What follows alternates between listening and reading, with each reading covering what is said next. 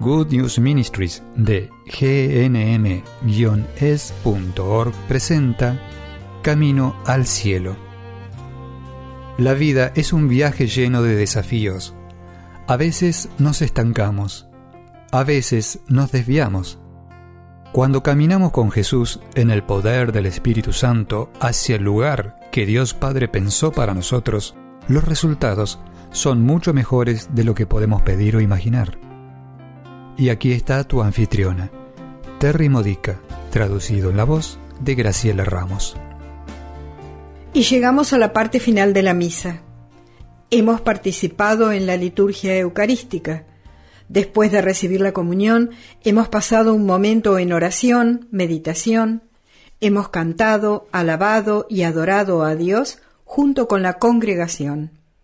Ahora, quien preside o el diácono da la bendición final. Cuando veas al sacerdote o al diácono ponerse de pie y dar la bendición final, recuerda que no es el hombre quien nos está bendiciendo. No hay poder detrás de un ser humano diciendo Dios te bendiga a otro ser humano, a menos que esté respaldado por Cristo, por Dios mismo.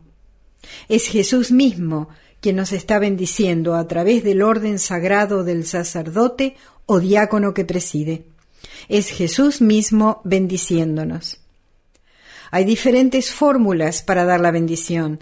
La que realmente da el mensaje de qué se trata esta bendición final es cuando el sacerdote o el diácono dice, vayan en paz glorificando al Señor con sus vidas.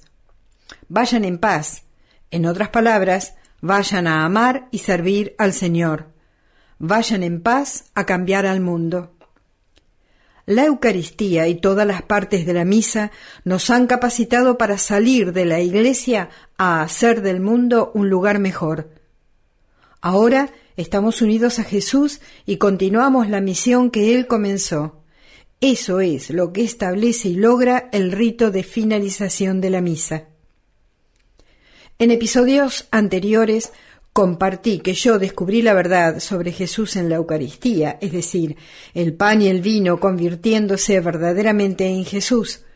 Y lo aprendí cuando era una joven adulta, cuando tenía 21 años, y esto me sacó del protestantismo hacia la plenitud de la fe cristiana. La Iglesia Católica tiene la plenitud de la fe cristiana porque es la Iglesia original, es la iglesia que existió desde que Jesús la instituyó con sus primeros apóstoles y le dijo a Pedro, alimenta mis ovejas. A lo largo de los siglos fue la misma iglesia que pasó de generación en generación hasta que llegó la división. El protestantismo surgió de esa división, pero fue fundado en el catolicismo. Cuando yo descubrí esta verdad, cuando descubrí lo que la comunión se supone que debe darnos, quise esa plenitud. Quise todo lo que Dios podía darme, y eso incluía, e incluso requería, todas las enseñanzas de la Iglesia Católica. Mi entorno protestante me enseñó muy bien a desconfiar de las enseñanzas católicas. Para entrar de lleno en la liturgia eucarística, yo necesitaba comprobar las enseñanzas de la Iglesia Católica. Necesitaba estudiarlas, investigarlas, averiguar por qué era bueno creer en ellas cuando me habían enseñado que no. Tan pronto como comencé a comprender todo el cuadro completo de estas enseñanzas católicas y cómo estas enseñanzas estaban basadas en las escrituras, en el amor, para ayudarnos a ser santos y a recibir más del amor de Dios, fue cuando me convertí en católica plena. Lo que sucedió después fue que me involucré en ministerios parroquiales. Este es un ejemplo de lo que sucede en la misa. Entramos a la misa y dejamos todo lo que es del demonio, todo lo que no es cierto o no es santo, y nos unimos plenamente a Cristo y a toda la iglesia que Cristo fundó, a toda la Trinidad. Nos unimos entre nosotros también. ¿Y luego qué? Al final, ¿para qué es? Describí anteriormente a la liturgia eucarística como un embarazo. Al final de la misa, luego de recibir a Jesús y ser uno con Él y con toda la Iglesia, Jesús nace nuevamente. el embarazo se completa y, como en todo embarazo, resulta en un nacimiento. Pero eso es sólo el comienzo. ¿Cuál crees que es el punto máximo de la misa para ti? ¿Es cuando recibes el perdón en el rito penitencial? ¿Es cuando recibes a Jesús en la Eucaristía? ¿O es en la bendición final de la misa? En verdad, en la bendición final, Jesús, en el sacerdote o diácono, nos bendice para que salgamos por esa puerta y seamos exitosos viviendo la vida de Cristo, permaneciendo en unidad con Él. Por supuesto, vamos a fallar, y por eso es por lo que tenemos el sacramento de la confesión disponible para nosotros. Este sacramento restaura nuestra unidad con Cristo. Pero ¿por qué? ¿Por qué es tan importante retener nuestra unidad con Cristo? ¿Es para que vayamos al cielo? Bueno, ese es un motivo egoísta. Todo lo que sucedió durante la misa no solo es para nuestro beneficio, sino para el beneficio de los demás, nuestra familia, amigos, compañeros de trabajo, es decir, para todos los que nos encontremos en la vida. Incluso para aquellos que no conocemos, pero que se verán beneficiados de alguna forma. Este es el camino de Cristo, cada bendición que nos da Dios es para ser compartida. Cada cosa buena es para el bien común. Y esto incluye lo que nos sucede en la misa. Cada dificultad por la que pasamos es para ser transformada en una bendición que nos fortalezca y a su vez sirva a los demás. Por ejemplo, ¿a quién conoces que está pasando por una prueba que es similar a la que tú has tenido alguna vez? ¿Qué aprendiste de esa prueba? ¿Cómo te ayudó Jesús en ella? Con eso, tú puedes ayudar a esa otra persona gracias a lo que aprendiste, gracias a lo que Jesús hizo en tu vida. Y ahora puedes ayudar a otros a pasar por dificultades parecidas. Entonces, tu dificultad se transforma en una bendición mayor para ti. Así es el reino de Dios. Dios nos llama a transformar problemas en bendiciones. Así es como logramos victorias sobre el mal. Pero todo bien que experimentamos es para el bien común, una bendición que se comparte con otros. Cada beneficio que has recibido por ir a misa se transforma en un bien que es para los demás.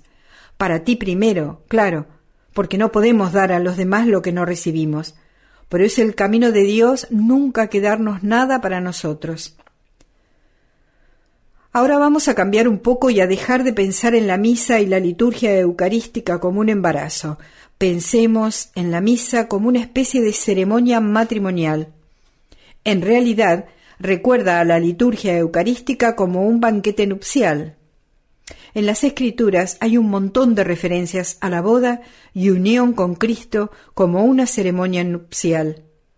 Ir a misa es ir a una boda en la cual nos estamos casando con Jesús. El matrimonio es una unión y cada parte de la misa es una preparación o la culminación del entrar en unión con Cristo. Al igual que una boda, considera a la misa como una renovación de los votos matrimoniales. Cada misa es un nuevo compromiso con nuestra fidelidad a Cristo y una renovación de nuestra apertura a su compromiso con nosotros. Pero, como en toda boda, el día de la boda no es el más importante. Más importante es el matrimonio que sigue. Si la boda es hermosa, pero el matrimonio no, la boda es considerada por la Iglesia como no válida. En otras palabras, si nos unimos a nuestro nuevo cónyuge en una ceremonia nupcial, pero no tenemos la intención de permanecer unidos, y si no tomamos seriamente nuestro compromiso de ser fieles a ese cónyuge, entonces los votos que hicimos durante la ceremonia nupcial son falsos, y entonces el matrimonio no es válido. Lo mismo pasa con la Santa Misa. Si asistimos a misa sin un verdadero compromiso de dejarnos transformar por ella, sin un verdadero deseo de unirnos a Jesús y permanecer fielmente unidos a Él, ¿para qué vamos a misa? Sí, Siempre existe la posibilidad de un beneficio, incluso cuando no tenemos la intención, incluso si no estamos participando conscientemente en la misa, e incluso si vamos solo porque tenemos miedo de ir al infierno. Pero en realidad, si no tenemos la intención de usar la misa como un unirnos nuevamente a Jesús, una renovación de nuestros votos a Jesús, la renovación de nuestra fidelidad a Jesús y a sus caminos cristianos, estamos cerrando el punto. Es como si ni siquiera fuéramos a misa. Es como en una boda, deberíamos salir de la iglesia capacitados para vivir el sacramento en nuestra vida diaria y, como en un matrimonio, la unión de los cónyuges no es por el bien de los esposos, eso sería egoísta.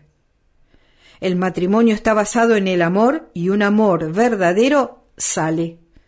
El amor verdadero crece y se convierte en amor para más personas que solo el cónyuge. Generalmente primero damos vida a nuestros hijos, pero el matrimonio también debería cambiar al mundo. El sacramento del matrimonio significa que Jesús es parte de ese matrimonio de una manera muy real. Así como Jesús está presente en la forma del pan y el vino, de forma muy real en la misa, en el sacramento del matrimonio Jesús también es muy real. Su presencia es verdadera en nuestra relación con nuestro cónyuge. Como tal, ese matrimonio debe ser un reflejo del amor de Dios que el mundo pueda ver y reconocer. Los que estamos casados somos testigos para el mundo de cómo es el amor y la fidelidad de Dios. Cuando en un matrimonio tiene lugar el adulterio, la infidelidad, incluyendo el adulterio de mirar a otro hombre o mujer con lujuria, la pornografía también, Satanás está destruyendo y dividiendo lo que Dios ha unido. Nuestra fidelidad a nuestro cónyuge no es sólo por el bien de ese cónyuge, es por el bien de todo el mundo, porque somos testigos de cómo es la fidelidad de Dios. Nuestro matrimonio es testigo de cómo Dios ama a cada persona con la cual nos encontramos. Pero no es fácil, no es natural para nosotros, y por esto es por lo que Jesús nos dio al Espíritu Santo. En nuestro bautismo recibimos la plenitud de Jesucristo y su salvación, la plenitud de Dios Padre que nos creó, que anhela pasar la eternidad con nosotros, y también recibimos la plenitud del Espíritu Santo. ¿Por qué? Para que podamos ser santos, para que podamos recibir el divino poder de Dios para permanecer santos. Salimos de la misa con el Espíritu Santo porque cuando nos unimos a Jesús también estamos unidos a su Espíritu. Cuando recibimos a Jesús en la Eucaristía, estamos recibiendo su Santo Espíritu, y es este Espíritu Santo el que nos capacita para permanecer santos luego de recibir la Santa Comunión. Es el Espíritu Santo el que nos capacita para ir y cambiar al mundo, tratando de ser Jesús. Es el Espíritu Santo quien nos dice qué decir y cómo decirlo para ayudar a otros a experimentar a Jesús en nosotros. Es el Espíritu Santo quien nos da la sabiduría y el conocimiento sobre cuándo y cómo actuar para que Jesús pueda cambiar al mundo a través de nosotros, y es también el mismo Espíritu quien nos ayuda a comprender los planes generales de Dios para nuestra vida y cómo podemos hacer una diferencia en este mundo. Es también el Espíritu Santo quien nos ayuda a ser conscientes de los dones y talentos que tenemos las pasiones e intereses que tenemos y que Dios ha puesto en nosotros, ha aumentado en nosotros, ha desarrollado para que podamos hacer lo que nadie más puede hacer para que el mundo sea un lugar mejor. Pero este salir de la misa con el Espíritu Santo requiere que tengamos una relación personal con Él. Es más que solo recibir el Espíritu Santo en nuestro bautismo. Podemos vivir toda nuestra vida con la plenitud de Dios disponible para nosotros gracias a nuestro bautismo y nunca experimentar esa plenitud. Porque, así como necesitamos tener una relación personal con Jesucristo para que sea nuestro Salvador y para que podamos llegar al cielo, también necesitamos una relación personal con su Espíritu Santo, para que podamos crecer en santidad, resistir la tentación y ser Jesús en el mundo. Y para tener una relación personal con el Espíritu Santo necesitamos activarla. Esto es lo que la renovación carismática llama el bautismo en el Espíritu Santo. Es una unción del Santo Espíritu. Es pedirle al Espíritu Santo que nos llene, que nos renueve. ¿Conoces la oración que la Iglesia nos ha dado? Ven Espíritu Santo y renueva la faz de la tierra. Esta oración está pidiendo la unción del Espíritu Santo para cambiarnos, llenarnos para que podamos hacer lo que Jesús está haciendo o desea hacer a través de nosotros para que el mundo sea un lugar mejor. Karl Ragnar, que es considerado uno de los teólogos católicos más influyentes del siglo XX, profetizó El cristiano del futuro será un místico o no será nada. ¿Qué es un místico? Tendemos a pensar que los místicos son personas muy especiales a quienes se les ha dado muchas gracias sobrenaturales para que experimenten a Dios de forma única y que no está disponible para nosotros. Un místico, pensamos, tiene visiones. Los místicos levitan cuando oran porque su alma eleva su cuerpo. Esos no somos nosotros. No levitamos cuando oramos, pero ese es un pensamiento erróneo. Eso es exactamente lo que el demonio quiere que pensemos. Todos somos místicos, pero no nos damos cuenta. Todos los que tenemos a Jesús como nuestro Redentor somos místicos, pero para vivir una vida mística necesitamos tener una relación activa y viva con el Espíritu Santo, porque es Él quien nos da visiones, quien nos eleva en la oración para levitar. Es Él a quien Jesús nos dio para que pudiéramos ser Jesús en el mundo. ¿Acaso Jesús no fue el mayor místico que ha vivido? En nuestra unión con Jesús somos místicos. Un cristiano que está verdadera y plenamente vivo en la fe es un místico. Jesús no sólo era humano cuando vino a la tierra, también era divino. Nosotros, los que tenemos a Jesús plenamente en nosotros, no somos solo humanos. No solo tenemos al Jesús humano en nosotros, tenemos al Jesús divino también. En el mundo de hoy, donde hay tanta maldad, este mundo que está tan lleno de desobediencia a los caminos de Cristo, tan lleno de idolatrías, de relativismo moral, necesita que cada cristiano sea un místico. La profecía de Karl Ragnar está comenzando a ser realidad. Muchos buenos católicos están pareciendo más al mundo que a Cristo. Muchos buenos católicos, dado que no tienen una relación personal con el Espíritu Santo, están sucumbiendo a las mentiras del demonio, cayendo por la ladera empinada del pecado, porque están demasiado presentes en la cultura mundana donde viven, trabajan y estudian. Toda esta influencia a su alrededor los está apartando de Dios. Hay más buenos católicos cayendo en los caminos del mundo y dejando la Iglesia que personas del mundo entrando a la Iglesia y apartándose de este mundo. Una amiga me contó recientemente que ella solía ser del tipo católico que, y cito, vivía con un pie en el mundo y otro sobre una cáscara de bananas. Me encanta la descripción. Muchas, muchas personas están viviendo de esta manera, pero no podemos andar por dos caminos por siempre, viviendo un poco en el mundo y un poco en la iglesia, el reino de Dios.